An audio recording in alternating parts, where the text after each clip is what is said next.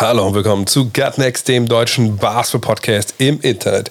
Mein Name ist André Vogt und ich begrüße euch zu einer kleinen, aber feinen Sonderfolge. Heute hier bei Gut Next. Äh, ich werde gleich hören, warum. Ähm, aber vorweg natürlich nehmen wir es auf den Sponsor der heutigen Folge, wie alle Folgen hier im freien Bereich von Gut Next bis zum Ende des Jahres. Dankeschön, manscape.com. Ja, manscape.com sponsert auch diesen Podcast und äh, ihr habt mitbekommen, zum zweiten Mal Covid und äh, werdet so gleich einen Podcast hören. So richtig geil ist das alles noch nicht. Aber es muss ja weitergehen und wir müssen über die Finals reden. Das mache ich heute mit Dean Walle äh, an dieser Stelle. Ähm, und auch wenn ich in den letzten Tagen nicht die Energie hatte, irgendwie äh, für Intimrasur oder überhaupt Körperpflege, das ist alles momentan wild, kann ich nur sagen, wenn ich mich richtig erinnere, von vor Covid und vor Brain Fog, den ich habe, das ist ein geiles Produkt. Lawnmower 4.0, 3.0 gibt es, glaube ich, auch. Ähm, natürlich auch den Weed Wacker für die kleinere Region. Ich kann alles nur empfehlen von denen. Ähm, auch wie gesagt, die äh, Boxer Shorts, ich meine auch gerade wieder an. Full Disclosure. Äh, schaut gerne mal rein. Ne? Und selbst wenn ihr sagt, habe ich alles schon, Junge, du pimpst das hier schon seit ah, fast einem Jahr. Natürlich habe ich das schon. Okay, cool, cool, cool. Äh, muss ja auch nicht immer kaufen, kaufen, kaufen. Dann checkt aber doch mal den Link auf manscape.com ab. Äh, unsere Mission. Äh, da geht es um Hodenkrebs, ähm, Vorsorge. Vielleicht habt ihr das ja noch nicht gemacht. Und das, denke ich, ist auch mal eine gute Sache. Wenn ihr aber denkt, nee, wir, ich muss was kaufen, der Junge, der nervt mich schon Ewigkeiten damit. Cool. Das unterstützt natürlich diesen Podcast dann, äh, wenn ihr aber was kauft, je nachdem, was es dann ist, ne, ob es Einzelprodukte sind oder dieser Peak Hygiene Plan, dann den Code NEXT20 angeben, N-E-X-X-T-2-0. Da gibt es dann äh, 20% auf alles. Es gibt ähm, Free Shipping und 30 Tage Geld zurück Garantie. What's not to like? Und jetzt zum Podcast.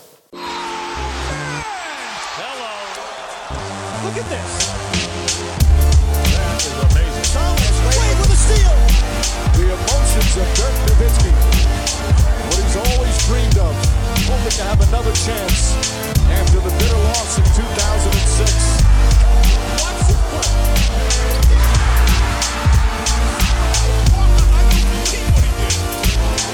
That is amazing. Hallo und willkommen zu Gutnext, dem deutschen Basketball-Podcast im Internet. Mein Name ist André Vogt und ich bin Dean Walle. Und gemeinsam begrüßen wir euch zu einer weiteren Folge unseres kleinen, aber feinen Basketball-Hörspiels, die eigentlich schon vor, ja, vor einer guten Woche, noch nicht mal, ja doch, eine gute Woche ungefähr, hätte laufen sollen. Wir wollen zurückblicken auf die NBA Finals 2022. Was ist eigentlich am Ende passiert? Wir haben uns ja eigentlich vorgenommen gehabt, zwischen jedem Spiel oder jeden zwei Spielen äh, mal zu gucken, ne, zu schauen, äh, was gibt's da jetzt Neues, wie, wie läuft die Serie. Ja, und dann kamen da einige Sachen dazwischen, äh, bei mir vor allem dann Covid das ich mir geholt hatte zum zweiten Mal dann vergangene Woche. Und ihr hört es vielleicht auch. Äh, da hat sie auch noch eine, glaube ich, eine Erkältung draufgesattelt, weil ähm, ja, ich bin mal nicht ganz bei 100 Prozent, also schweige wahrscheinlich nicht mal 80, äh, aber Schnelltest ist negativ. Könnt ihr schon wieder ab Montag schon wieder rausgehen, äh, aber ihr merkt ein bisschen, also äh, Marathon kann ich noch keinen laufen dienen. Wie, wie geht's denn dir? Also mir geht's sehr, sehr gut. Ähm, tut mir leid, dass du das zweite Mal dir Covid eingefangen hast. Du bist, warst, hörst dich angeschlagen an wie Robert Williams. Äh, wir erwarten von dir also in nächster Zeit wieder ein bisschen mehr als das, was du jetzt gerade hier ablieferst. Aber Spaß beiseite. Ähm, ich hoffe echt, dass du schnell wieder auf die Beine kommst. Bei mir ist alles in Ordnung. Äh, ich bin gerade noch in Los Angeles, fahre gleich, ist hier noch früh morgens, fahre gleich runter nach San Diego. Ähm, Leute besuchen, Gegend angucken. Ich möchte ja schauen, wo ich dann im September hinziehe, hier in Südkalifornien irgendwo, muss mir verschiedene Gegenden angucken. Also bei mir ist alles in Ordnung. Dienstag geht's nach äh, Miami und dann am 4. Juli Richtung Deutschland. Ja, San Diego ist natürlich bildschön. Ich meine, ich war selber nicht da, was ich gehört habe, aber da gibt es natürlich nur Baseball, ne? Nicht, nicht mal mehr äh, Football, Alter. Da musst du immer, wie lange sind es? Drei Stunden bis nach LA, oder? Ja, also je nach Verkehr, das ist ja in Los Angeles kommt es ja nicht unbedingt auf die Distanz an, sondern äh, Südkalifornien allgemein, sondern wann du wohin fährst. Äh, von daher kann sich diese Antwort, äh, die Antwort wird immer in Stunden und nicht in Kilometern gegeben oder in Meilen gegeben. Äh, das kann durchaus drei Stunden sein, wenn, äh, wenn man zu den Zeiten fährt, wenn hier äh, Spiele sind. Also wenn die Lakers spielen, Clippers spielen oder sonst irgendwas los ist in San Diego. Le leider ist, äh, die San Diego Clippers gibt's leider nicht mehr. Das ist lange her. Das heißt, es gibt kein NBA-Team da. Und von daher, das ist so ein bisschen ein Punkt, der mich zurückhält, mich komplett zu San Diego zu committen. Ich habe schon überlegt, irgendwas dazwischen. Deswegen fahre ich nachher auch in Laguna Beach. Newport Beach kenne ich schon ganz gut. Da mal vorbei, aber ich glaube, am Ende des Tages wird es doch Los Angeles sein. Denn äh, San Diego ist wirklich wunderschön, ganz toll, viel entspannter, viel ruhiger, klarer Stadtkern. Aber wie gesagt, wenn du mit Sports Entertainment so ein bisschen was zu tun hast und äh, ähm, ein bisschen das, das Big City Feel haben möchtest, dann äh, bist du in San Diego eher verkehrt. Das ist wie so eine große Beach Community. Geile Stadt, kann ich wirklich sehr empfehlen. Ich war schon länger nicht mehr da, aber ich gehe davon aus, dass sich nicht allzu viel verändert hat, so wie mir meine Freunde gesagt haben. Aber ähm, ja, für Sports Entertainment und für äh, einige andere Sachen äh, muss ich sagen, ist Los Angeles vielleicht ein bisschen besser. Und die Fahrerei ist echt ein Killer. Also wenn du jedes Mal, heißt, wenn du nachts dann zurückfährst, so fünf Stunden unterwegs bist, um hin und her zu fahren, machst das mehr als die Woche. Das ist schon, das geht schon in die Knochen. Ja, das kann ich mir vorstellen. Aber Temperaturen haben wir jetzt gerade auch hier wie in LA, in Deutschland. Wir sind mitbekommen aus Hitzewelle. Hier sind es, glaube ich, gerade 27 Grad. Draußen ist das sogar noch, noch halbwegs äh, erträglich. Aber lass uns über die NBA Finals sprechen. Wir haben jetzt ja alles gesehen. Es ist vorbei, schon seit einigen Tagen. Äh, sicherlich haben viele von uns, äh, unseren Hörern auch schon äh, die ganzen Takes äh, anderswo gelesen und gehört. Ähm, mit ein bisschen Abstand. Was, was waren das jetzt für Finals? Was war das für eine Finalserie? Ist das eine, wo du denkst, dass du da in, in zehn Jahren äh, noch dran zurückdenkst? Oder ist das eine, die so ein bisschen in den Hintergrund verschwimmen wird? Ich muss erst mal sagen, ich lag zum Glück richtig mit meiner, äh, meiner Voraussage, dass die Warriors in sechs oder sieben gewinnen. Jetzt haben sie in sechs gewonnen. Äh, da bin ich erstmal sehr froh, dass ich nicht total falsch lag, obwohl ich mit einigen Sachen innerhalb meiner Analyse nicht ganz richtig lag. Ähm, dass sich das so entwickelt hat in der Serie, konnte sicherlich keiner voraussagen. Ähm, ja, also ich glaube, wir haben nicht die beiden großartigsten Mannschaften der Geschichte gesehen und wir werden vielleicht in zehn Jahren äh, über das Spiel von ähm, Spiel fünf von, von äh, Curry reden oder was äh, Curry auf seinen, auf seinen Finger zeigt, äh, dass er den Ring da hat und so weiter. Also ich glaube, dass das schon so mehr so, ein, so eine Legacy-Serie für, äh, für Steph Curry war, als dass wir wirklich über die einzelnen Spieler äh, oder die Serie an sich reden oder diese Mannschaften an sich reden, äh, die äh, ich weiß jetzt nicht, ob man von einer Dynasty sprechen kann, aber die, die Warriors waren jetzt sechs der letzten acht Jahre in den Finals das ist sicherlich eine, eine ganz große Nummer, die vielleicht so ein bisschen an die, an die Serie der Spurs erinnert. Vielleicht nicht ganz an die Serie der, äh, diese Doppelserien der, äh, der, der Bulls äh, herankommt, in meiner Meinung, äh, meiner Meinung nach. Aber man muss schon sagen, ähm, was die Warriors da geleistet haben mit einer, mit einem Spielstil, der sicherlich was Besonderes ist. Er erinnert ein bisschen an die Spurs, aber trotzdem hat er seine eigene Note. Der Ball läuft sehr viel. Man hat früher mal gesagt, man kann keine NBA Finals gewinnen, äh, wenn, man nur, wenn man nur von außen Dreier knallt. Äh, mehr oder weniger ist Steph Curry aber das äh, der lebende Beweis dafür, dass man das doch hat damit dementsprechend in dieser Serie bewiesen, dass er auch ohne Kevin Durant äh, als MVP eine Meisterschaft gewinnen kann. Und in, in dem Sinne glaube ich, dass er halt Basketball verändert hat für immer. Äh, dass halt ein Spieler, der nicht super explosiv über dem Ring ähm, so viel, äh, so viel leisten kann, so viel bringen kann, sollte jedem auch äh, unserer Hörer hier Hoffnung geben, dass man halt einfach nur durch harte Arbeit und äh, extremes Skillset ähm, es auf dem höchsten Niveau schaffen kann. Das hat mich echt beeindruckt. Aber zehn Jahre lang, von, äh, in zehn Jahren äh, wird es vielleicht noch wieder einen ganz anderen Basketball geben. Dann wird es in den Annalen stehen, dass, dass diese Serie oder diese Zeit halt geprägt war von den Warriors. Ja, ich glaube, ich fand auch, dass die Serie an sich, ähm, und du meinst wahrscheinlich eben Spiel 4 von, von Curry, das war ja das, wo er die, was waren es, 43 aufgelegt hat. Spiel 5, das war ja das Negativbeispiel. Ja. Ähm, also ich, ich denke auch, dass sie eher, die Serie eher in Erinnerung bleiben wird für, für zwei Sachen. Einer ist schon angesprochen, also diese Legacy, ne, das Vermächtnis, sportliche Vermächtnis von Steph Curry, weil ne, jetzt so diesen letzten Kritikpunkt, der vorher auch schon nicht wirklich valide war, aber den ja einige immer wieder ins Feld geführt haben, ne, der war ja nie Finals MVP. Ähm, das kann keiner der größten aller Zeiten sein. Na gut, das haben wir jetzt geklärt. Ich wüsste, ich wüsste jetzt nicht, was sich durch diesen Award großartig an der Gesamtleistung von Steph Currys Karriere geändert hat, aber einige Kollegen scheinen das, scheinen das wichtig zu sein. Von daher, ja, ne, das hat er jetzt geschafft. Hat er abgehakt. Er hat das schon richtig gesagt, wieder gewonnen ohne Durant. Der hat ja auch vorher ohne Durant gewonnen gehabt. Ähm, und was ich mir wünschen würde, wofür es im Endeffekt in Erinnerung bleibt, äh, sind zwei Sachen noch. Also zum einen, dass man sagt, okay, das war die Serie, wo die Celtics gemerkt haben, dass sie noch viel lernen müssen und dass sie es danach geschafft haben, dass vielleicht nächstes, übernächstes Jahr Meister werden, dann wäre das, glaube ich, eine schöne Geschichte so. Aber das wissen wir natürlich nicht. Ähm, aber vor allem würde ich mir wünschen, dass das bei dir eben auch schon ein bisschen rausklang, dass das wirklich mal hängen bleibt. Ne, klar, alle sagen jetzt wieder, die haben die Dreier geworfen und guck mal, das, das ist jetzt die Revolution, das, das ist ja auch überall zu lesen. Was mich aber echt extrem wundert bei der ganzen Nummer ist, dass kaum einer darauf abhebt oder dass immer so im Vorbeigehen immer nur so erwähnt wird, naja, die spielen schon anders als der Rest der Liga. So, ne? Also das machen sie auch nicht seit, seit heute, sondern schon seit Anfang an. Ne? So Pick and Roll, Abschlüsse von, vom Dribbler relativ selten, ne? viel mit Cuts, äh, viel Blöcke, Absatz des Balles. Hat natürlich viel mit diesem unfassbaren Backcourt zu tun, ne? keine Frage. Aber das ist ja schon eine Spielkultur, eine Anlage und, und eine Spielintelligenz, die sie den Spielern da abverlangen. Und das machen eben, macht eben kein anderer so. Punkt. Und der Vergleich mit den Spurs finde ich ist sehr, sehr schlüssig auch. Im Sinne von, dass das bei denen ja ähnlich ist, auch wenn das Spielsystem vielleicht ein anderes ist. Und was ich mir aber wünschen würde, dass man vielleicht in zehn Jahren zurückblickt und, und sagen kann, okay, guck mal, die NBA ist immer noch eine Copycat League, also eine Liga, wo ne, was funktioniert, kopiert wird.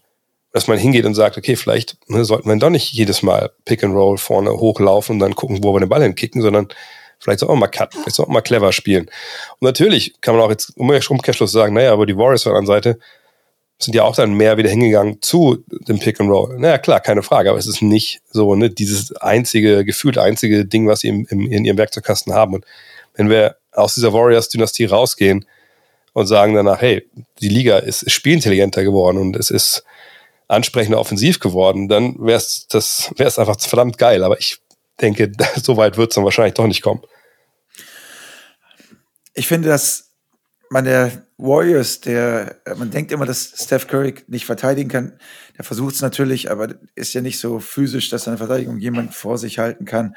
Äh, trotzdem haben die als Mannschaft so gut verteidigt, dass sie einfach die, die Celtics komplett zum Verzweifeln gebracht haben. Also äh, Draymond Green, der wirklich einige echt blinde Spiele, vor allen Dingen offensiv gehabt hat, ähm, hat sich trotzdem wieder reingekämpft und, und reingebissen in diese Situation und war zum Ende der Serie doch wieder der alte Draymond Green, der dem Spiel seinen Stempel aufgedrückt hat und auch ein äh, Peyton Jr., also äh, Gary Payton der Zweite, der, der reingekommen ist und äh, damit wirklich die, die Verteidigung vor allen Dingen ähm, nochmal so viel verbessert hat. Also ich finde einfach äh, diese Defense, äh, die sie spielen, äh, darf man einfach nicht unterschätzen. Wir sehen diese langen Boston Celtics-Spieler, die äh, athletisch sind, die groß sind, die auf allen Positionen wirklich äh, individuell gut besetzt sind, auch als Mannschaft gut harmonieren. Aber ich, es kann sein, dass es eine Trainerfrage war, ähm, dass der Imodoka in seinem ersten Jahr am Ende äh, im sechsten Spiel halt im vierten, vierten Viertel Al Horford hauptsächlich gegen Steph Curry stellt, dass sie da noch nicht richtig äh, die richtigen Rotationen gefunden haben für eine lange Serie. Ähm, aber defensiv fand ich, hat man am Ende gesehen, dass, wo es wirklich drauf ankam, die Warriors tatsächlich die beste Mannschaft der Liga waren. Und äh, das glaube ich, äh, also diese extrem gute Offense, die eingeleitet wird durch die Defense, dieses schnelle Spiel, die Ballbewegung, äh, die, die, das Cutting, äh, dass selbst ein, ein Clay Thompson, der jahrelang nicht gespielt hat, äh, der kann 5 von 20 schießen im entscheidenden Spiel und trotzdem, trotzdem gewinnen die halt äh, das wichtigste Spiel und damit halt die Meisterschaft. Du siehst, da ist noch so viel Potenzial. Also auch mit den jungen Spielern, die da jetzt nachkommen, Kuminga, Wiseman. Ähm, und äh, es wird ja auch gesagt, dass im Sommer, ich glaube, da werden wir gleich noch drüber reden, über die neuen, die Spieler, die noch bereits da sind, die verlängert werden müssen. Also äh, man muss dem Trainer Steve Kerr einfach ein Riesenkompliment machen ähm, und natürlich auch Bob Myers, dass er die Mannschaft so zusammengestellt hat. Äh, auch die Sache mit äh, Andrew Wiggins, äh, den ich auch teilweise verteufelt habe. Ich gedacht habe, Mann, der könnte so gut sein. Und jetzt endlich mal seine, seine Leistung abgerufen hat, defensiv und offensiv. Und vielleicht sogar einer ist, über den wir auch noch in Jahren reden werden und sagen, der Junge hat in dieser, dieser Serie eigentlich sein richtiges Coming Out gehabt, einen richtigen Breakthrough gehabt. Äh, der hat einfach wirklich hinten und vorne und vor allen Dingen auch beim Rebounding äh, extrem zugepackt und war für mich dann der zweitbeste Spieler der Serie, was ich halt vorher überhaupt nicht so erkannt habe. Ich habe darüber geredet, es müssen Poole oder Clay Thompson sein. Und dann ist es Wiggins, der dir konstant defensiv äh, seine Leistung bringt und offensiv teilweise die Mannschaft getragen hat. Also ähm, es hat einfach Spaß gemacht, dieser Mannschaft zuzuschauen. Es hat auch Spaß gemacht, den Boston Celtics zuzuschauen. Ähm, ich habe das Gefühl, dass die Celtics einfach ein bisschen noch zu jung sind, mit äh, Tatum erst 24 ist, als der eigentliche MVP der Mannschaft, der auch der Eastern Conference MVP war, äh, Eastern Conference Finals MVP war. Äh, ich glaube auch, dass die noch sehr, sehr viel zu lernen haben, sehr viel besser werden müssen. Aber äh, vielleicht können wir beide noch mal eben kurz darüber reden, was, was mit, äh, was passieren muss mit den, mit den Jungs, damit sie. Äh, Aber lass da vielleicht, lass da später drauf kommen. Lass ja. erstmal kurz über die Serie sprechen, weil ich finde, du hast eine Sache angesprochen, äh, die finde ich so wichtig, und zwar diese, diese, die Defense der Warriors und die Defense der, der Celtics. Und, äh, ohne dass wir jetzt nochmal Play by Play durch die ganzen ähm, Spiele gehen, aber eine Sache, die man festhalten muss, die Celtics waren ja die klar athletischere Mannschaft. Ne, also ich hatte früh in der Serie auch den Eindruck, uh, vielleicht geht es wirklich jetzt Richtung Celtics, weil die einfach eigentlich mehr oder weniger auf allen Positionen physisch überlegen sind. Ne? Klar, mit wenn Green jetzt gegen Tatum so spielt, ist natürlich Green jetzt physisch nicht äh, hinten dran, aber ne, auf den Guard-Positionen, auf dem Flügel, eigentlich auch so, na, immer Looney ist jetzt nicht unterlegen, wenn er gegen Williams so spielt, aber ne, wenn sie klein gegangen sind, ne, Pool, da, da war einfach viel körperliche Unterlegenheit da auf, auf Seiten der, ähm, der Warriors. Und ich dachte mir, okay, also sobald ähm, Boston irgendwie vielleicht so diesen, diesen Dreh findet, dass sie eben nicht Drop verteidigen, wenn äh, Steph Curry um, um Handoffs oder Pick and Rolls kommt. Wenn sie da so ein paar Sachen justieren, dann haben sie echt eine gute Chance, weil dann, glaube ich, den Warriors nicht mehr viel einfällt. Aber zu diesem Punkt ist es ja nie gekommen. Und zwar im Gegenteil, ne? ich weiß nicht, du es gesehen hast. Ich fand, man hat gerade defensiv gesehen, wie in, An in Anführungszeichen unreif diese Mannschaft aus, aus Boston war.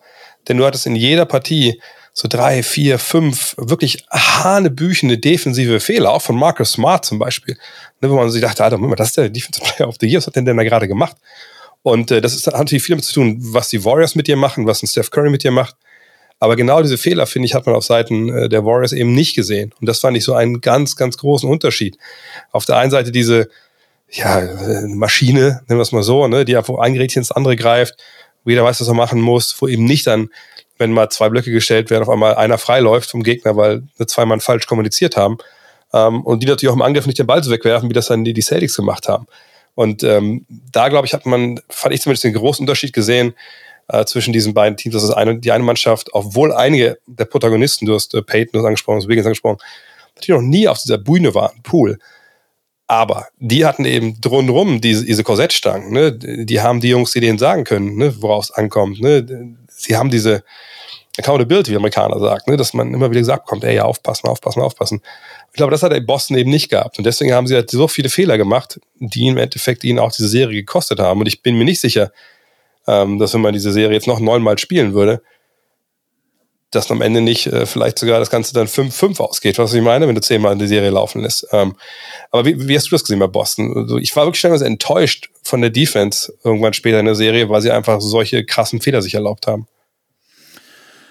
Ja, Defense ist natürlich am Ende des Tages immer ein großes Problem, wenn du äh, so eine lange Serie verlierst. Aber ich glaube halt, äh, man konnte klar sehen, dass die also die Turnovers, die sie hatten, so viele unnötige Turnovers, was ich eigentlich gedacht habe, wo die Warriors vielleicht viel mehr von haben würden, weil sie teilweise ja dafür bekannt sind, dass sie unnötige Turnovers haben, aber die Celtics haben den Ball halt links und rechts weggeworfen und äh, turn, also offensiv Fouls gemacht, äh, viele Fehler gemacht, die dann direkt wieder zu Punkten geführt haben. Also Turnovers waren für mich ein Riesenproblem. Ich hatte allerdings auch gedacht, dass beim Rebounding die äh, Celtics überlegen sein würden, aufgrund ihrer Körpergröße äh, und ihrer Athletik.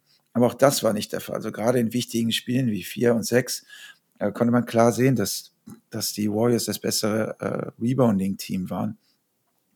Und äh, da merkt man halt diese, äh, diese Erfahrenheit, dass Erfahrenheit in, in, in großen Serien immer noch wichtiger ist als die eigentliche Fähigkeit und die eigentliche Athletik äh, von Spielern und Mannschaften.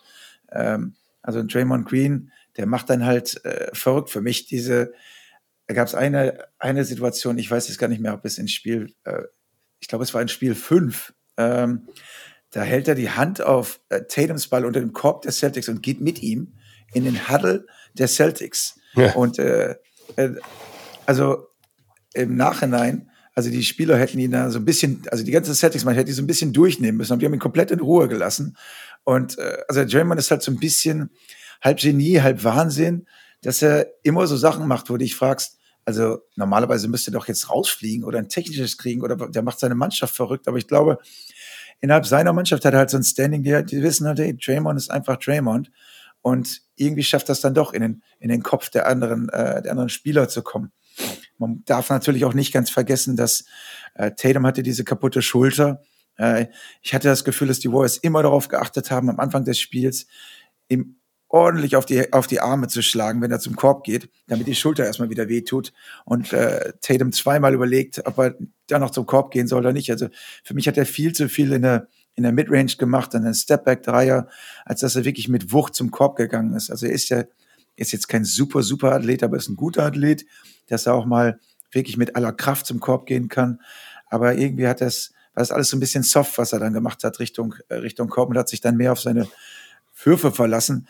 Äh, ich glaube, da wird er viel, viel zu lernen haben und äh, er hat zwar das Nummer 24 Armband immer getragen, aber diese Kobe Mentality ist er noch weit, weit von entfernt, dass er sagt, Schmerzen oder nicht, da muss ich einfach durch.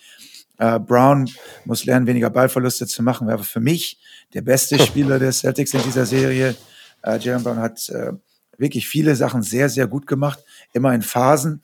Ähm, aber auch er hat diverse Ballverluste gehabt. Die, also wenn er mehr als zweimal dribbeln muss, ist er mit echt noch eine Liability, also echt ein Problem, äh, wo du sagst, oh mein Gott, da hast du schon das Gefühl, oh mein Gott, was macht er jetzt? Ich sage immer, äh, teilweise gegen Ende des Spiels überlegt er zu viel, weil er nicht mehr, er hat alle Möglichkeiten, aber weiß nicht mehr, was er machen muss und spielt dann also nicht natürlich, sondern guckt jetzt, oh, ich glaube, nee, doch nicht, jetzt könnte ich das, jetzt könnte ich das, sondern dann spielt er nicht so richtig mit, mit Selbstvertrauen und fängt dann an zu dribbeln und verhaspelt sich dann sozusagen. Und das hat oft zu äh, Problemen geführt. Robert Williams war nicht hundertprozentig fit. Also das Knie, ich schätze, er wird jetzt einige Zeit im Sommer mit äh, noch weiter dran laborieren. Äh, denn wenn er gespielt hat, dann stand die Verteidigung doch um einiges besser. Äh, Al Horford hat sehr, sehr gut gespielt, aber ist jetzt auch schon 36. Ähm, also wenn die nächstes Jahr so weit kommen müssen, einige hier, einige Journalisten, und das ist nicht gelogen, haben mir gesagt, das war schlecht für die, dass sie in die Finals gekommen sind. Äh, Butler hätte besser den Dreier treffen sollen äh, dann hätten sie gewusst, dann wären sie mit praktisch mit der Serie nach Hause gegangen und wir hätten gewusst, an was sie arbeiten müssen. Jetzt sind sie in den Finals so demoralisiert worden, obwohl sie eigentlich von den Qualitäten vielleicht sogar die bessere Mannschaft waren. Also ich bin nicht ganz der Meinung, aber man hat am Ende des Spiels sechs gemerkt, also die hatten keine Antwort mehr. Die haben mehr oder weniger dann, dann aufgegeben. Die haben nicht mehr gewusst, was sie tun sollen, um diese Warriors zu schlagen. Und nicht, dass denen das einen Knacks mit, mitgibt. Also das sehe ich jetzt nicht so. Also ich glaube schon, nee. dass sie viel, viel lernen werden von diesen Finals und, und auch äh, im nächsten Jahr wird es äh, wird es natürlich viele viele bessere Mannschaften geben als dieses Jahr aufgrund dieser ganzen Verletzungsgeschichten. Aber ich denke, die Celtics äh, sind auf einer guten Traject Trajectory, dass sie gut noch äh, aus der Serie herauskommen und wissen, sie brauchen einfach noch einen, einen Point Guard meines Erachtens, der nicht Marcus Smart heißt. Also Marcus Smart muss auf jeden Fall da bleiben, das Herz der Mannschaft, aber irgendwie so ein so ein Brockton-Typ, der äh, der dir eben noch so ein bisschen Spielführung gibt, weniger Turnovers macht und irgendwie ein, äh, meines Erachtens noch einen großen Spieler, wenn Al Horford oder Williams halt verletzt sind, irgendeiner, der vielleicht noch ein bisschen werfen kann, scoren kann von den großen Positionen, dann sind sie schon sehr, sehr gut aufgestellt. Ja, ich denke auch, dass die Bank natürlich, das wäre auch ein Thema, ich die ganze Saison war, man hat dann auch gemerkt, so, ne, das, da kam halt auch nicht mehr viel. Ne? Also das war halt klar, naja, du kannst halt Pritchard seine, muss ich, fünf, sechs Minuten, die er bekommen hat, äh, spielen lassen, hinter Derek White. Ähm, ja, und dann, dann war es das ja quasi schon. Grant Williams war auch mein weit davon entfernt, der Spieler zu sein, der in Spiel 7 gegen Milwaukee war. Und du hast angesprochen. Ich meine, bei beiden Teams kann man ja äh, argumentieren, naja, die haben jetzt auch nicht den unglaublich schwersten Weg in die Finals gehabt. Aber ähm, ne, Boston hat sich nochmal gegen, gegen äh, Brooklyn durchgesetzt. Sie haben Milwaukee geschlagen, natürlich ohne Chris Middleton. Ne? Vielleicht sind sie dann, wenn der dabei ist, vielleicht kommen sie nicht so weit. Ähm, ne? Aber am Ende des Tages, ich, ich habe das Gefühl, auf einer Seite haben wir es liegen lassen, auf der Seite naja, sind ja noch relativ jung, was das alles angeht. Ähm, du hast schon angesprochen, was wir Löcher im Kader haben. Wenn wir jetzt aber vorausschauen wollen, ähm, fangen wir vielleicht direkt in Boston an, weil wir gerade da auch waren. Du hast angesprochen, es ist ja auch kein, kein, kein leichter Kader, um jetzt zu sagen, okay, komm, da machen wir jetzt einfach direkt äh, im Sommer Nägel mit Köpfen und wir, wir traden uns eben den Point Guard oder wir polstern die Bank auf. Das, das ist gar kein Problem, denn diese Mannschaft kostet jetzt in der kommenden Saison 156 Millionen Dollar. Und das ist halt schon relativ weit über dem Salary Cap. Ne? Da kann man nicht mit irgendwelchen Free Agents rechnen. Sicherlich hätte man Ella Horford aus seinem Vertrag rauskaufen, aber das würde ich nicht machen, der was sein Geld schon verdient. Von daher, ähm, also ich sehe da eigentlich nur so ein bisschen was, ne, rundherum, so ein bisschen vielleicht ein paar Veteranen dazu holen und dann hoffen, dass es weitergeht. Aber so einen richtig großen Wurf sehe ich da eigentlich nicht diesen Sommer. Ja, ich glaube auch, also ich, äh, ich habe jetzt nicht genau geguckt, wie viel Salary Cap sie haben, aber ich denke schon, ähm, also was so oder so passieren muss. Ähm, die Warriors Ownership, die öffnen halt immer ihr Portemonnaie, ist denen ganz egal. Also das, der Kader kostet die 400 Millionen Dollar. Das darf man nicht vergessen aufgrund dieser ganzen Luxury-Tax. Und äh, ich, ich glaube, äh, man muss erstmal genau verstehen, ähm, die Warriors sind ja so eine gewachsene Mannschaft im Grunde genommen. Äh, und du kannst deine eigenen Spieler halt halten und den, die auch überbezahlen, aber musst halt trotzdem, wenn du so weit über Salary Cap gehst, halt für jeden Dollar bis zu vier Dollar an Luxury Tax zahlen. Und deswegen kann man bei einem Salary Cap, was eigentlich, ich sage jetzt mal, du weißt die Zahl wahrscheinlich besser als ich, ähm, irgendwo bei 110 oder sowas Millionen ist, äh, trotzdem auf fast, bei fast 400 Millionen ankommen, also mit dem ganzen Staff drumherum und dies und das. Und viele Vereine sind halt einfach nicht bereit dazu. Also wenn die Phoenix Suns anguckst, die sind halt nicht bereit, Geld auszugeben. Und die Celtics sind halt in der Lage, äh, die haben nicht das Tech-Money dahinter sich, aber die könnten im Grunde genommen, wenn sie wollten, könnten sie ihre eigenen, eigenen Spieler halten und könnten über Salary Cap gehen. Die Frage ist, ob sie bereit sind, das zu machen. Denn am Ende des Tages ist es immer noch ein Business und äh, sie müssten es eigentlich machen, um halt eben diese Spieler zu verpflichten. Und ähm, ich, ich, ich sehe Möglichkeiten, was man natürlich an der, dass man in der Mannschaft schraubt und dafür bessere, teure Spieler holt. Dafür muss man Draftpicks abgeben, die man hat. Und äh, ja, also Derek White hat ein paar gute Spiele gehabt, aber am Ende ist er doch wieder so ein bisschen, ich will nicht sagen eingebrochen, ist der falsche Begriff, er wirkte so ein bisschen ängstlich, dass er halt sich so gefühlt hat, dass er halt nicht die erste, zweite, dritte Option der Mannschaft, die er auch nicht ist, aber dann wusste halt nicht mehr so richtig damit was anzufangen. Also hat dann so ein bisschen ängstlich gespielt. Also ich glaube nicht, dass er die Antwort darauf ist, um wirklich eine Meisterschaft zu gewinnen. Äh, tatsächlich ähm, ich habe mit Daniel Theiss, äh, Physiotherapeut, gesprochen. Hallo Simon, ich hoffe, dass er uns zuhört. Simon Iden, richtig guter Typ. Und äh, der hat sich jetzt erstmal, Simon hat sich jetzt erstmal die, äh, eine Wohnung in äh, Boston geangelt, äh, dass er da erstmal, äh, also gemietet für ein Jahr, weil davon ausgeht, dass, dass Daniel da, da bleibt. Da hoffen wir jetzt mal alle drauf. Aber keiner weiß, was, was die Celtics jetzt im Sommer entscheiden mit diesen Spielern, die sie da haben. Äh, also sie hätten einige Möglichkeiten, äh, Geld zu sparen und dafür vielleicht was anderes zu bekommen. Aber vielleicht sagen sie auch einfach nur, ähm, versuchen ein paar Kleinigkeiten zu verbessern und äh, hoffen auf unser Wachstum. dass äh, das ist tatsächlich eine Devise, die von der Front Office ausgegeben wird. Und äh, auch der Trainer, der in seinem ersten Jahr als Head Coach gearbeitet hat, dem gibt, muss man natürlich auch ein bisschen, äh, also ein großes Kompliment machen, aber Zeit geben, vielleicht noch weiter zu wachsen als, als Persönlichkeit und als, als Chefcoach. Also es gibt zwei Möglichkeiten. Du sagst entweder, okay, wir gucken nochmal, dass wir den ganz großen Wurf jetzt schaffen. Wir nehmen richtig Kohle in die Hand oder wir gehen den eher äh, sicheren Weg, wo man sagt, okay, das ist jetzt schon gut gelaufen. Wir haben noch genug, inner, genug Wachstum innerhalb unserer Mannschaften, wollen nicht so viel Kohle ausgeben, also da nicht immer weiter ins, ins, ins Minus jagen, nur um Titel zu holen. Äh, was ich als Fanbase natürlich immer wollte von meinen Besitzern, aber ähm, das kann man natürlich niemandem, äh, niemandem aufdrücken. Und deswegen äh, ist halt der Weg schwer zu sagen, aber die, die Positionen sind für mich halt klar. Also du musst besser werden oder müsstest besser werden auf der, auf der Point Guard Position, äh, musst du tiefer werden, also nicht unbedingt besser, aber tiefer werden. Und auf äh, dieser großen Position brauchst du halt eine Absicherung für den älter werdenden Horford und äh, einen verletzten äh, Williams. Brauchst du noch einen, der vielleicht Scoring, der Scoring dir bringt und äh, den du wirklich auch am Ende des Spiels spielen lassen kannst, der dir auch, der dir äh, hinten wie vorne also nochmal so ein bisschen mehr so eine Bank ist. Ne? Also das sehe ich ganz klar. Also wenn ich es richtig sehe, haben wir wirklich keinen Erstrunden-Pick dieses Jahr, die Celtics, äh, in der Draft. Von daher gibt es da keine Hilfe und ich glaube, sie haben auch keinen keinen Zweitrunden-Pick, wenn ich mich nicht ganz täusche. Von daher, nee, doch, Zweitrunden-Pick haben sie. Äh, von daher, ja, mal gucken, äh, wie es da weitergeht. Also ich glaube wirklich, das wird more of the same sein. Ähm, es sei denn, man findet irgendwie den Trade-Partner. Ähm, auch, auch große Moves, wie sie Anfang der Saison da diskutiert worden. Man muss Tatum Brown aufbrechen. Tja, nee. äh, ich glaube, das machst du nicht. Jetzt warst du in den Finals. Warum auch? Äh, ähm, große, Bradley lange Beal. Flügel. Große, ja. lange Flügel will jede Mannschaft haben. Ja. Ich sag, der halt an denen fest, selbst wenn die nicht hundertprozentig sind. Selbst wenn Tatum nie Kobe wird und Brown niemals, ich weiß auch nicht, der nächste, nenn mir einen Spieler wird, äh, der super athletisch ist und äh, Punkte machen kann. äh, halte die zusammen und äh, mach die zu Lifetime äh, Celtics, denn viel Besseres gibt's da draußen nicht, wo du, äh, wo du Meister mit werden wirst. Ja, denke ich mir auch. Und ähm, auch wenn das sagt jetzt keine ist eine teure Mannschaft nächstes Jahr wird, ne, mein Gott, ne, die haben auch ein bisschen Geld, die Besitzer da. Also ich denke, da kann man auch jetzt nicht viel erwarten. Und das Einzige, was ich mir vorstellen könnte, aber wie gesagt, er Horford auch zu traden oder so für Verträge, die länger laufen, weil er jetzt quasi nicht garantiert ist. Dafür war er, glaube ich, auch zu gut. Klar kann man sagen, ne, ähm, der ist 36, du hast schon gesagt, ne, da, da warten wir einfach, dass es nach bergab geht. Aber dann müssen es auch Spieler sein, die total gut reinpassen und die kriegst du ja in der Regel auch nicht. Also nicht auf dem Level, wo du eigentlich sein willst. Aber die Warriors sind, finde ich, auch das interessantere Team, was das angeht. Ähm, ebenso die Planung für die Zukunft. Denn was wir eigentlich das ganze Jahr äh, über äh, spekuliert haben und was immer wieder gelesen war, na gut, die haben ja, ne, die können zwei Pläne haben. Entweder, ne, sie haben diese ganzen Youngster, Wiseman, Kuminga, Moody, und die werden zusammenpacken und traden für irgendeinen weiteren Star, um halt jetzt zu gewinnen.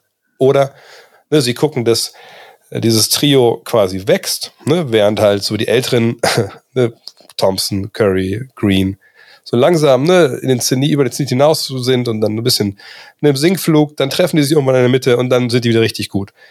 Jetzt haben sie aber die Meisterschaft gewonnen, ohne dass eins von beiden passiert ist. Klar, ich meine, dass jetzt die, die Youngster richtig gut werden in der kurzen Zeit, das war nicht zu erwarten. Ne? Moody und Kuminga sind, sind Rookies, weiß man gar nicht gespielt. Ähm, und äh, jetzt haben sie gewonnen was jetzt? Also was, wenn du jetzt ähm, der Chef dort wärst, wenn du jetzt ähm, vor der Wahl stündest, ne, Bob Myers kommt zu dir und sagt, pass auf, wir könnten die drei Jungs eintauschen gegen einen, einen Extra-Star nochmal, dass wir jetzt noch Back-to-Back -back gehen oder so, Three-Peat oder so, ähm, oder wollen wir lieber ne, mit diesen drei Jungs diesen, diesen langfristigen Plan verfolgen? Was würdest du da favorisieren, ohne dass wir natürlich jetzt wissen, welcher Star da äh, für die drei kommen würde? Ich glaube, dass die erste große Frage äh, sein wird. Es wird die ganze Zeit besprochen, halten wir entweder Wiggins oder Pool. Beide werden viel Geld verlangen jetzt im Sommer. Halten wir Wiggins oder Pool. Dann kam auf einmal noch dazu, dass Gary Payton seinen Marktwert so gesteigert hat. Äh, Gary Payton Jr., der äh, projected ungefähr bei sieben Millionen etwa liegt, sieben bis acht Millionen, vielleicht sogar zehn Millionen irgendwo auf dem freien Markt bekommen kann. Äh, Wiggins der äh, wirklich nicht gut gespielt hat die letzten Jahre und eigentlich noch ein Jahr Vertrag hat, aber man kann jetzt schon verlängern. Ähm, und das ist ja nun mal dieser entscheidende Punkt in der NBA, dass du, also wenn du ihn nicht hältst, dann musst du das schon ein Jahr vorher entscheiden, weil der sonst immer weiter an Wert verliert, wenn du ihn dann traden willst. Also wenn du dann weißt, es geht immer mehr Richtung äh, Trade Deadline oder sowas, dann wird der Wert immer geringer, weil die Vereine einfach warten können. Dann wird er halt Free Agent. Und dementsprechend wird bestimmt darüber jetzt im Sommer geredet werden. Aber witzigerweise sind Pool und Wiggins zusammen auf Social Media aufgetreten. Äh, gestern haben äh, mehr oder weniger darüber geredet, äh, gerne weiter bei den Warriors bleiben zu wollen, auch zusammenbleiben zu wollen. Äh, das, das heißt natürlich wenig in diesem sehr professionellen Markt, aber irgendwie hast du so gemerkt, dass die Jungs richtig Spaß hatten. Also äh, Andrew Wiggins Dad hat ja früher schon bei den Houston Rockets gespielt, ja, und Andrew Wiggins hat schon 175 Millionen verdient äh, in seiner, also eingerechnet mit dem nächsten, nächsten Jahr, plus sein Rookie-Vertrag, also vielleicht hat er sogar schon 200 Millionen verdient, ich weiß es nicht. Vielleicht ist dann teilweise gar nicht so wichtig, äh, nochmal das Beste ungefähr rauszuschlagen aus dem Vertrag, weil er hat gesagt, er hat endlich mal Spaß gehabt, Basketball zu spielen. Also es hat ihm richtig Spaß gemacht, mit den Spielern äh, zusammenzuspielen, eine wichtige Rolle zu haben. Nicht unbedingt die Nummer eins zu sein, aber zu gewinnen einen Titel zu gewinnen. Der Junge wirkte richtig glücklich und hat gereboundet wie ein, wie ein Stier, wo er bei den, damals bei Minnesota immer so lustlos aussah und im Schnitt vier Rebounds gemacht hat. Und jetzt war er der zweitbeste Spieler der Mannschaft. Also du musst einen Weg finden, Wiggins und Poole zu halten. Poole hat blind verteidigt. Ich habe mich, also als ich es jetzt noch mal ein paar Mal live gesehen habe, ich war bei drei Spielen dabei, ähm, habe ich gesehen, dass Poole echt kein guter Verteidiger ist. Das war mir auch vorher schon klar, aber als ich das jetzt nochmal live gesehen habe, äh, offensiv hat der Junge natürlich keine Angst. Ja, und haut die Dinger von überall drauf. Und wenn du beide halten kannst, ja, dann, dann hast du neben diesen jungen Spielern, über die wir gerade geredet haben, also vor allen Dingen für mich natürlich Kuminga und Wiseman, äh, hast du natürlich noch genug äh, Raum, um zu wachsen. Und äh, ich meine, Peyton kommt auch aus, der Vater hat schon lange NBA gespielt. Also die Jungs müssen es alle nicht das Geld deswegen machen. Also Pool muss Geld verdienen, weil er, äh, der kommt aus der G-League, der hat, ähm, der hat wenig verdient. Ich glaube, er Minimumvertrag gehabt und der muss halt einfach dafür belohnt werden, dass er so eine geile Saison gespielt hat. Und der Besitzer der Warriors hat ja auch schon angekündigt, ich will und werde beide halten. Und wenn einer mit, mit diesem, mit so tiefen Taschen, ja, wenn die beiden Besitzer halt sagen, sie werden einen Weg finden, dann werden sie einen Weg finden. Und äh, man muss dieser Mannschaft einfach eine Chance geben, vielleicht nochmal äh, ihren Titel zu, zu, äh, zu verteidigen in der, äh, in der jetzigen Konstellation plus minus äh, der Entwicklung einiger Spieler, vielleicht noch ein Draft-Pick oder sonst irgendwas oder ein kleinerem, äh, einen kleineren Trade. Äh, denn diese Mannschaft ist, also die, die, riecht so ein bisschen nach Dynasty, dass man doch noch ein paar Jahre so weiterspielen kann. Also ich glaube, dass Clay Thompson war noch nicht der Clay Thompson der vergangenen Jahre. Und klar ist jetzt, ich glaube, 32 Jahre alt, aber er wird im nächsten Jahr meines Erachtens um einiges besser sein. Also wenn du so lange verletzt bist, dann brauchst du einfach eine Zeit lang. Also er hat Momente gehabt, wo du in der Verteidigung schon gesehen hast, okay, die laterale Bewegung kommt wieder. Und äh, offensiv hat er so Momente gehabt, wo du gesagt hast, oh mein Gott, er kann es ja doch noch. Aber seine Bewegungsfähigkeit, wird sich jetzt in den nächsten sechs Monaten noch mal um einiges verbessern. Das ist wie bei, bei anderen Leuten sind halt die Kreuzbandrisse, Achillessehnenrisse. Da dauert das auch immer lange, lange, bis du wieder da bist. Ähm, deswegen erwarte ich äh, dass die Mannschaft so, also äh, sich einfach dadurch verbessert, äh, dass sie einfach äh, gesunder sind, besser sind, sich entwickeln und äh, noch besser werden. Steph Curry, so wie er spielt, lebt nicht von seiner Athletik. Der kann sicherlich noch zwei, drei Jahre auf dem Niveau spielen, äh, bis er dann so langsam wird, dass man vielleicht äh, ja darüber nachdenken muss, äh, dass er, dass, dass, dass er das Zepter aus der Hand geben muss. Aber im Moment äh, sehe ich da einfach gar keinen Grund für großen Handlungsbedarf. Draymond Green hat mir echt Sorgen gemacht äh, zwischendurch. Äh, da müsste man vielleicht zusehen, dass, dass ein Wiseman da langsam reinwächst oder dass, dass andere in die Bresche sprechen, springen oder dass, dass man da noch irgendeinen holt. Das ist ja normalerweise ein, ein Spielertyp, der, der von der individuellen Fähigkeit ja gar nicht so viel äh, unbedingt offensiv leistet. Also der macht ja einfach nur, der macht die Leute verrückt, der verteidigt sehr gut, der gibt halt immer 110 Prozent und der ist halt so ein offensiver Playmaker, der halt praktisch dann selbst den Ball nach vorne bringt und die anderen besser macht. Also, äh, dass er jetzt im sechsten Spiel mal zwei Dreier getroffen hat, das waren die ersten Dreier da in der, in der Finals-Serie, dass er gezeigt hat, dass er doch noch Selbstvertrauen hat und die Dinger trotzdem nimmt. Der spricht schon für ihn, aber langfristig, glaube ich, äh, ist er einer, wo du halt äh, doch noch eine Lösung finden musst, ähm, wo er quasi äh, zu ersetzen sein, sein muss und ersetzen sein wird.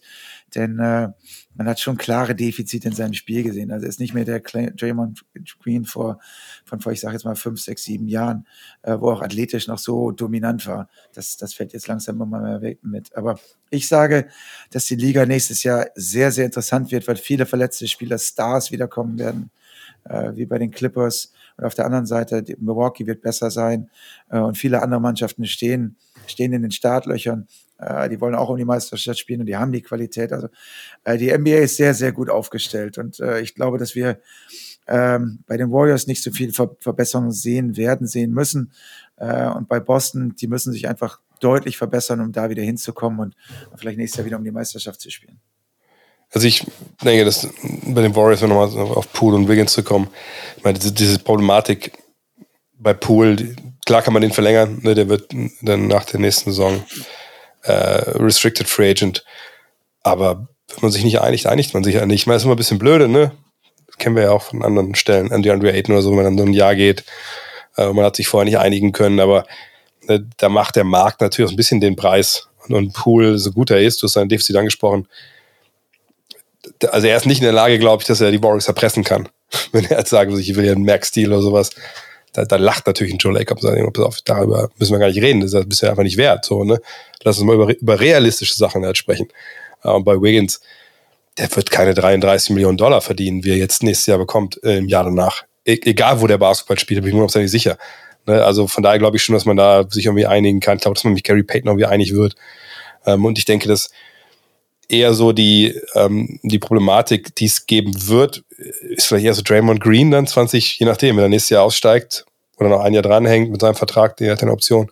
Das kann problematisch werden. Was zahlt zu dem? Ne, zahlst du dem 30 Millionen? Puh, das finde ich dann schon ein bisschen schwierig. Ich meine, muss ja mal vor, vor Augen halten. Hast du im Kopf, wie viel Geld äh, Steph Curry 2025, 2026 verdient?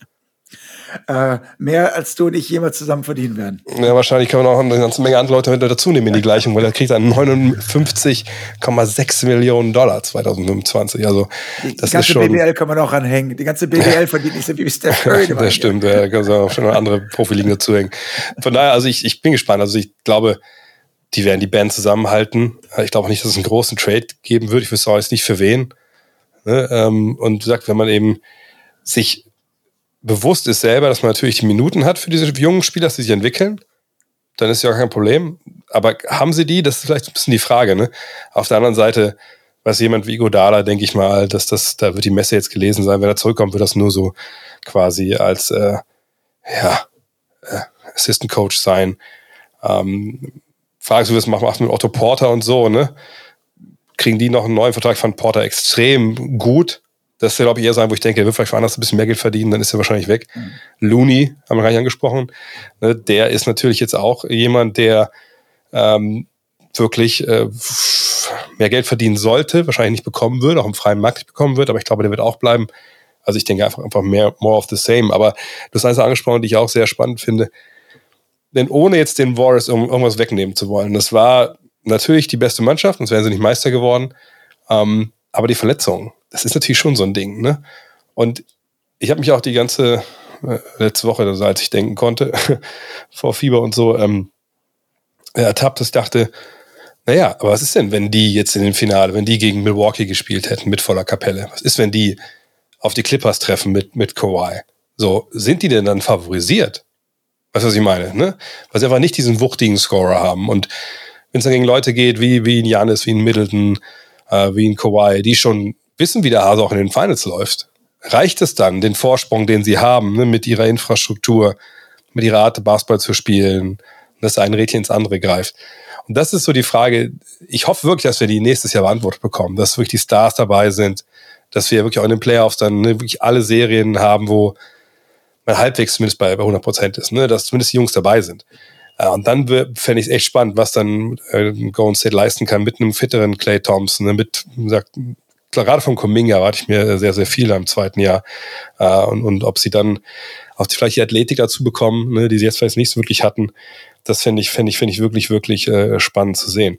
Ähm, sind sie denn für dich, wir haben natürlich jetzt noch keine äh, Free Agency gesehen, keine Trades und gar nichts, kein Draft, aber sind sie denn für dich Stand jetzt Favorit 2023 auf den Titel?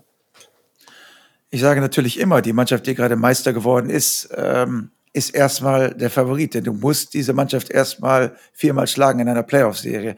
Also wir müssen ja erstmal davon ausgehen, dass, dass Gesundheit immer ein Thema ist, gerade bei Spielern, die, die äh, jetzt ein bisschen älter werden, wie es die Warriors, Warriors Stars natürlich auch sind. Gute Mischung mit jungen Spielern. Aber die Clippers müssen ja auch erstmal zeigen, dass sie gesund bleiben. Also das letzte Mal, als ich Kawhi Leonard eine ganze Saison gesehen habe, ich glaube, da war der noch bei den äh, war vielleicht bei den Spurs oder bei den Raptors.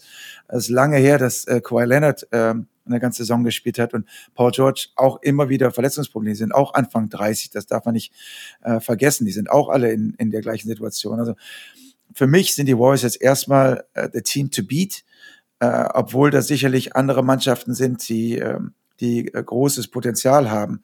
Ähm, die Phoenix Suns muss man sehen, was mit Aiden passiert. Ja.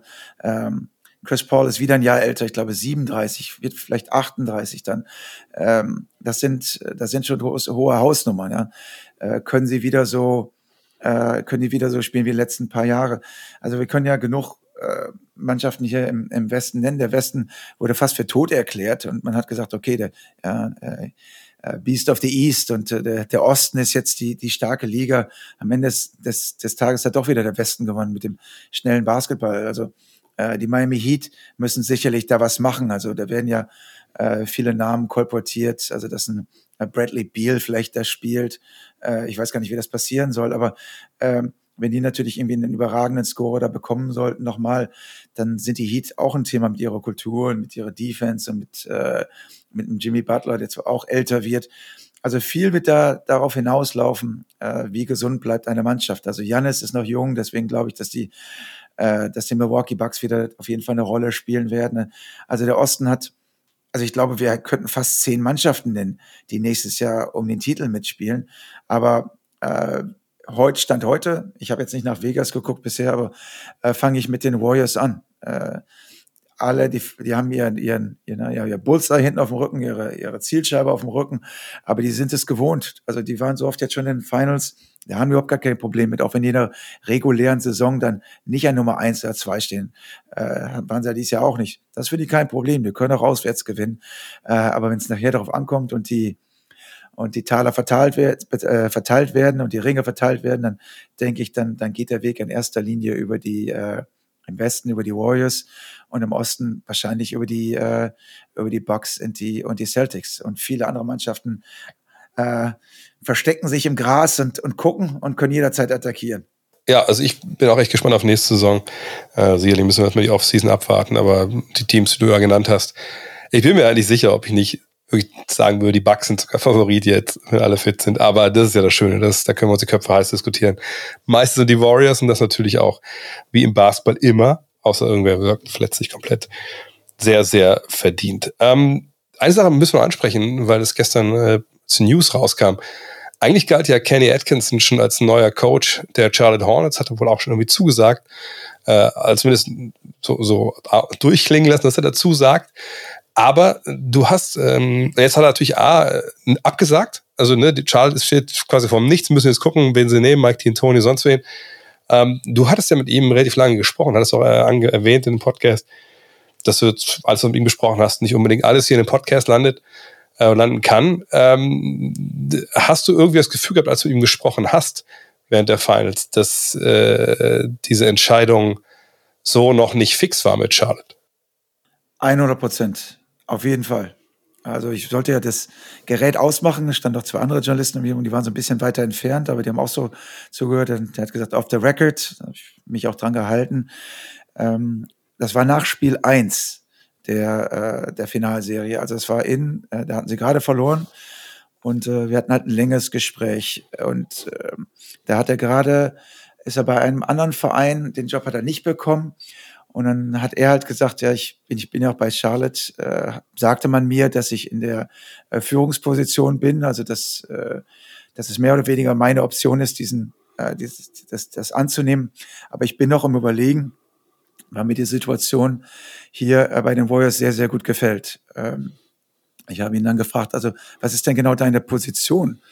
Ähm, da hat er gesagt, ja, ich bin der, der Steve Kerr hatte mich angerufen und mich quasi dafür dazugeholt, äh, dazugeholt, um ihm neue kreative Ideen zu geben. Er meinte, Steve Kerr sei so ein bisschen leer gewesen, er hatte keine, äh, er brauchte neue Inspiration und, äh, und neue Ideen und ähm, er hat dann in mir das gesehen und hat gesagt, äh, ich bin also dafür da, offensiv und defensiv, also mit, mit anderen Ansätzen zu kommen und äh, so praktisch die rechte Hand zu sein. Und es hätte ihm extrem viel Spaß gemacht, äh, nicht mehr so viel Druck zu haben. Er hat gemerkt, wie Steve Kerr und er teilweise noch nachts telefoniert haben und Steve immer unter Strom steht. Also als, er hat mir auch gesagt, dass man als Trainer viel, viel mehr Druck hat, also gefühlt als die Spieler, selbst in so einer Finalserie, dass die Trainer halt immer weiter äh, feiern, immer weiter machen. Und er hat gesagt, dass er das gar nicht mehr unbedingt braucht, diesen, diesen großen Druck, dass er durchaus damit zufrieden ist, auch in San Francisco zu sein und die Nummer zwei zu sein. Ähm, also äh, nichts gegen Charlotte, auch eine coole Stadt, aber San Francisco hat natürlich auch so einen gewissen Vibe. Ähm, Kalifornien. Äh, er meinte, wir wohnen zehn, zehn Minuten außerhalb von der Stadt, da ist es ein bisschen wärmer. Als ich und meine Frau jetzt im Gespräch waren, da war es eiskalt. und haben gesagt, hier können wir nicht wohnen. Sie, äh, außerhalb der Stadt wird es ein bisschen wärmer in, in, San Francisco. Und die Frau hat gesagt, ich fühle mich hier pudelwohl, die Kinder fühlen sich super wohl. Und äh, ich glaube auch dadurch, dass Mike Brown weggebrochen ist als, als Coach, der jetzt Head Coach der Sacramento Kings wird, konnten die Warriors sich vielleicht nicht unbedingt äh, erlauben, alle Assistant Coaches zu verlieren und haben vielleicht das Portemonnaie noch mal ein bisschen geöffnet. Ich weiß es nicht genau, aber es wirkte auf jeden Fall nicht so, als wenn äh, Kenny Atkins sich darüber so gefreut hätte, unbedingt nach Charlotte zu gehen. Ne? Klar will man irgendwo Headcoach sein, hat er auch gesagt. Also Headcoach ist schon eine geile Sache, ist schon cool. Aber äh, diese Ausnahmesituation in San Francisco, dass die halt so viel, äh, das ist wohl so ein angenehmer Ort zum Arbeiten. Also innerhalb der Mannschaft, du hast ja wohl nicht so viele Idioten, also kannst wohl gut zusammenarbeiten mit den Spielern und der, der, der, der Trainerstab, also es ist nicht kompetitiv, weil normalerweise viele Assistant Coaches ja immer diesen Drang haben, äh, Head Coach zu werden. Ähm, äh, das scheint von sehr, sehr kordiales, freundschaftliches Verhältnis zu sein zwischen den, zwischen den Trainern auch, äh, die sich gegenseitig helfen und auch jederzeit äh, würde Steve wahrscheinlich äh, äh, ein gutes Wort für ihn einlegen. Also es ist schon eine große Sache, wenn du sagst, Charlotte mit vielen guten jungen Spielern, Michael Jordan als dein Boss, zu sagen, Michael, nö, ich bleib lieber zweiter Trainer hier in, äh, in San Francisco bei den Warriors und äh, sammle hier noch weiter Titel ein äh, in einer Gruppe, mit der es mir richtig Spaß macht, in einer Stadt, die richtig cool ist. Das heißt, wenn ich da auf ein paar Millionen verzichte, äh, vielleicht kriege ich ja irgendwann hier den Headcoaching-Job in, in, äh, in, in San Francisco, wenn Steve Kerr mal irgendwann keinen Bock mehr hat, wenn er noch mal ein oder zwei Titel geholt. Ja, also warum nicht? Kann ich gut nachvollziehen. Bei mich war es einfach krass, dass er es so gesagt hat äh, nach Spiel eins der Finals, ja, wo er sagt, ich bin quasi, sagt man mir, äh, derjenige, der diesen Job in Charlotte annehmen kann. Und äh, ich bin immer noch im Überlegen, ob ich es machen soll. Und kam zwischendurch das Ja aus der Presse und jetzt ist offensichtlich ein Nein, dass er da bleibt. Also äh, wenn du ihn da gesehen hättest, wo er es gesagt hat, hast du echt gefühlt, dass er da am Hadern ist mit dieser Geschichte und dass ihm echt, dass er sich da echt wohlfühlt in San Francisco. Und das durfte ich halt äh, damals halt nicht sagen, weil ich, äh, ich habe das irgendwie schon gesehen, dass das, äh, dass da irgendwie was, was ist. Er hat auch über äh, Dennis geredet, er sagt, dass, dass da äh, zwischen Dennis und äh, Marcus Smart so kleine Eifersüchteleien gegeben hat. Also dass, ähm, dass es nicht gut zusammengepasst hat zwischen beiden und dass für beide Seiten das Beste war, äh, beides gute Spieler sind, dass beide nicht mehr in der gleichen Mannschaft spielen. Ähm, das war auch eine Sache, die halt nicht wollte, dass zu dem Zeitpunkt halt halt rausgeht. Ähm, ja, lass uns doch einmal noch abschließend über das eine große Thema reden, was ich finde schon mal angerissen habe zum Eingang, äh, was ja gerade in den USA groß diskutiert wird. Äh, könnte man sich auch einen ganzen Podcast drüber machen. Ähm, Steph Curry, ne? wie gesagt, das war für viele wichtig für seine Legacy, dass er jetzt diesen Finals MVP holt. Ähm, der vierte Titel war für viele auch wichtig. Das kann ich sogar eher verstehen, als jetzt äh, diesen Finals MVP-Trophäe. Ähm, ich glaube, Kendrick Perkins hat gesagt, für ihn ist er jetzt der klar zweitbeste Point Guard aller Zeiten und, und Top 10. Wo würdest du ihn verorten? Ich meine, ich bin immer kein Fan von, von, von diesen Listen, so, ne, weil man nicht weiß, es geht um den, die beste Karriere, geht um den besten Basketballer. Keine Ahnung. Aber äh, kannst du bei dieser ganzen Diskussion äh, Top 10 of All Time, gehört Steph Curry dazu, äh, kannst du etwas anfangen? Wird ja tatsächlich groß diskutiert. Also du kannst dich hier jetzt die Saison ist gerade vorbei. Die, die Draft mag kommen jetzt und äh, Free Agency, also die NBA geht immer weiter. Aber das Thema beherrscht damit tatsächlich, ich glaubst, ob du glaubst oder nicht, äh, die Medien.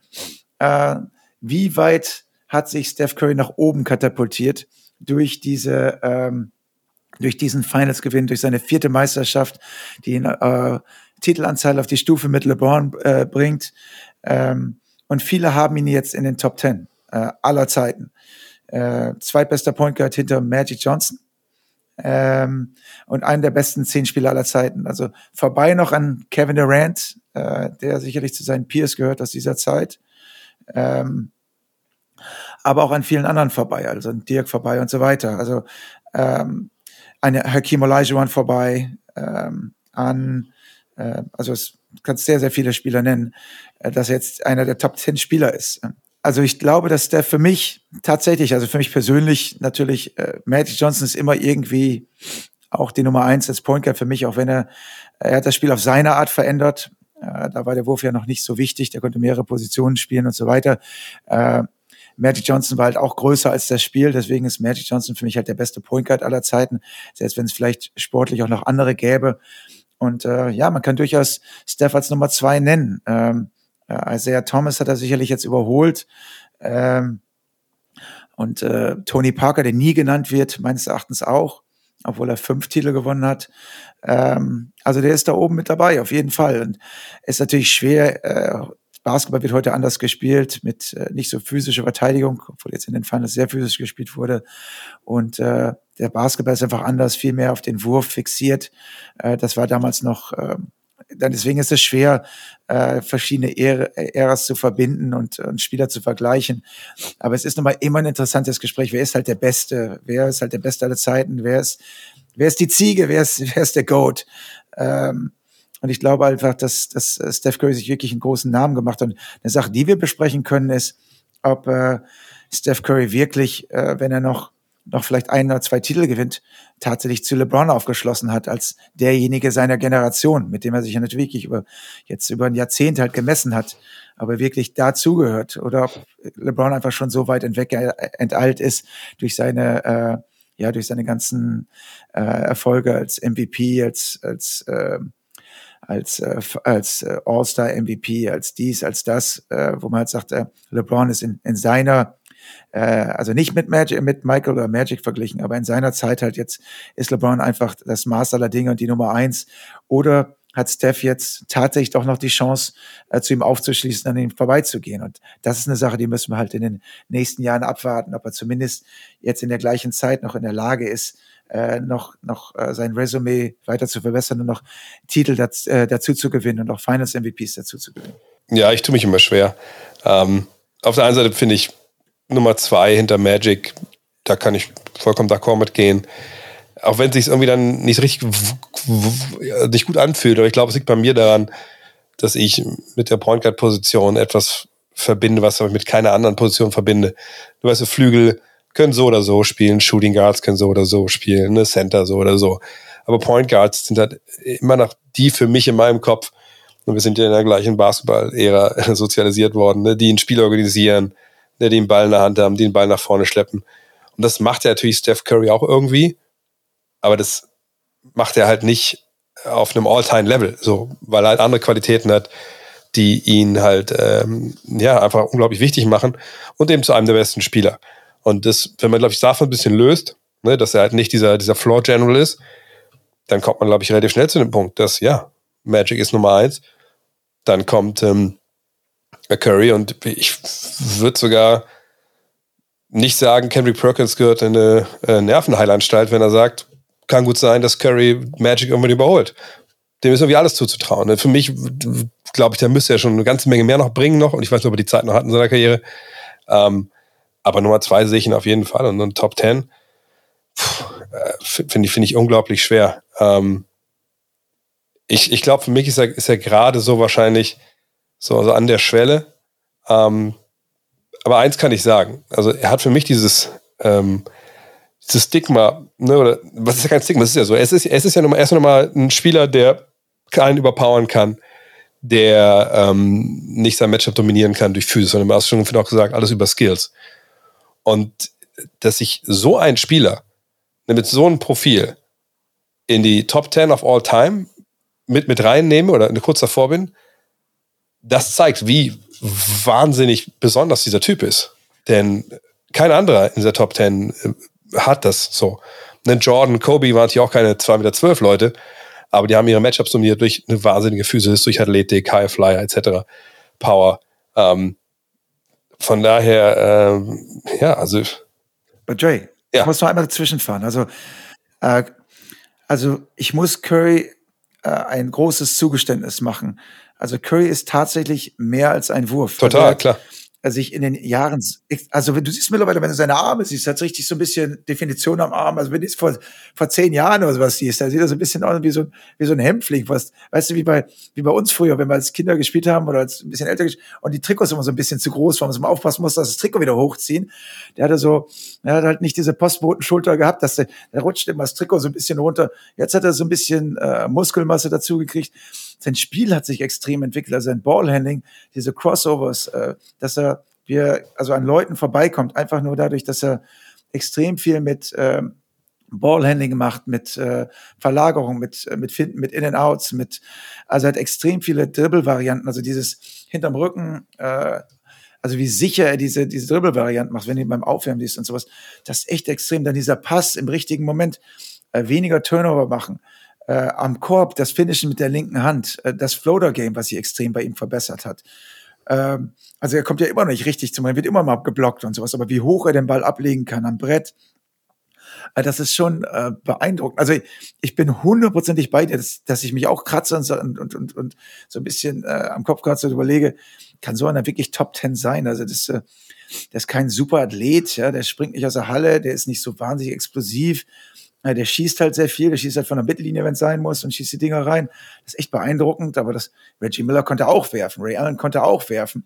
äh, ist er denen denn so weit enteilt? Und ich muss sagen, also die Entwicklung von ihm hat mich einfach so beeindruckt, wo ich sagen muss, okay, der ist auf so einer, auf so einer Trajectory, dass er wirklich ähm, also so auf dem Level weiterspielen kann, weil er nicht von der Athletik so, so abhängig ist. Und er hat sich in irgendeiner Form, so wie Kobe ja damals auch oder Michael Jordan damals auch, äh, immer jeden Sommer so ein bisschen verbessert. Man hat es vielleicht nicht ganz so gesehen, weil er nie im Post-up agiert und weil er keine Hakenwürfe macht und weil er keine, äh, ja, äh, so andere Sachen. Diesen, diesen Dirk macht er ja auch nicht. Also diesen äh, mit, das macht ja der Clay, aber er nicht, er nicht. Trotzdem hat er sich immer weiter entwickelt in seinem Spiel. Also ist immer weiter verfeinert und äh, ist schon ein Leader seiner Mannschaft. Also du siehst, die spielen gerne mit ihm. Die Mannschaft hat äh, steht voll hinter ihm. Also, was ich sehr geil fand, das ist gestern rausgekommen, dass die, dass die Warriors-Kabine, also nicht die Celtics-Kabine oder sowas, die Warriors-Kabine, fuck you, Dre, fuck you, Dre, fuck you, Draymond, weil die Zuschauer der Celtics das die ganze Zeit gerufen haben, hat er so gerufen.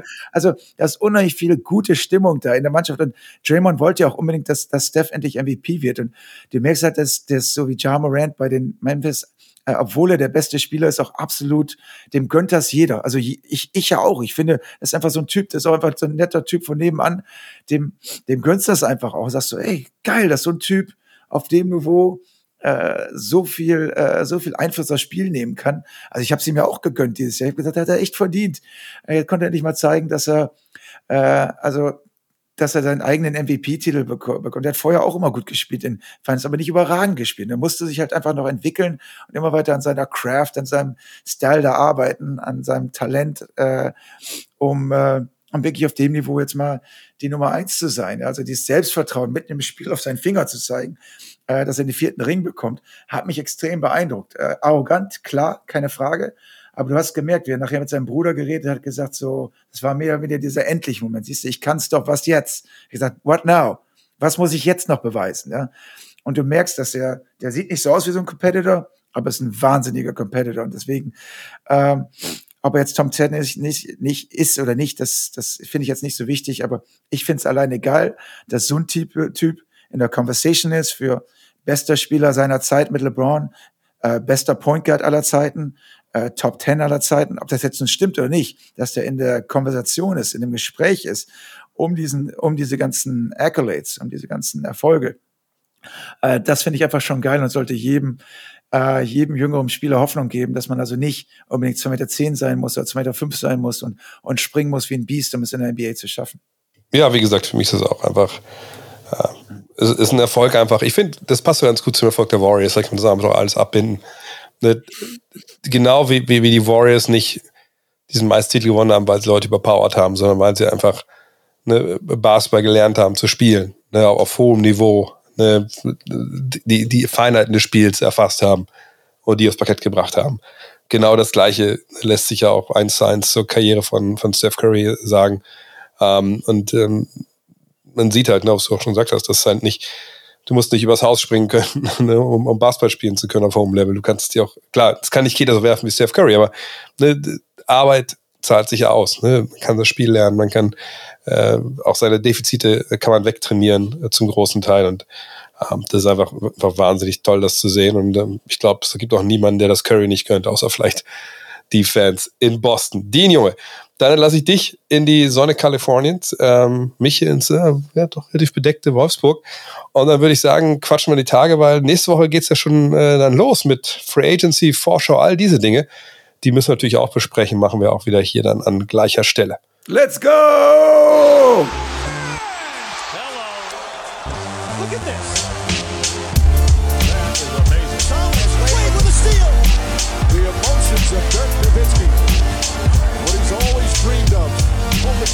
another chance after the bitter loss 2006.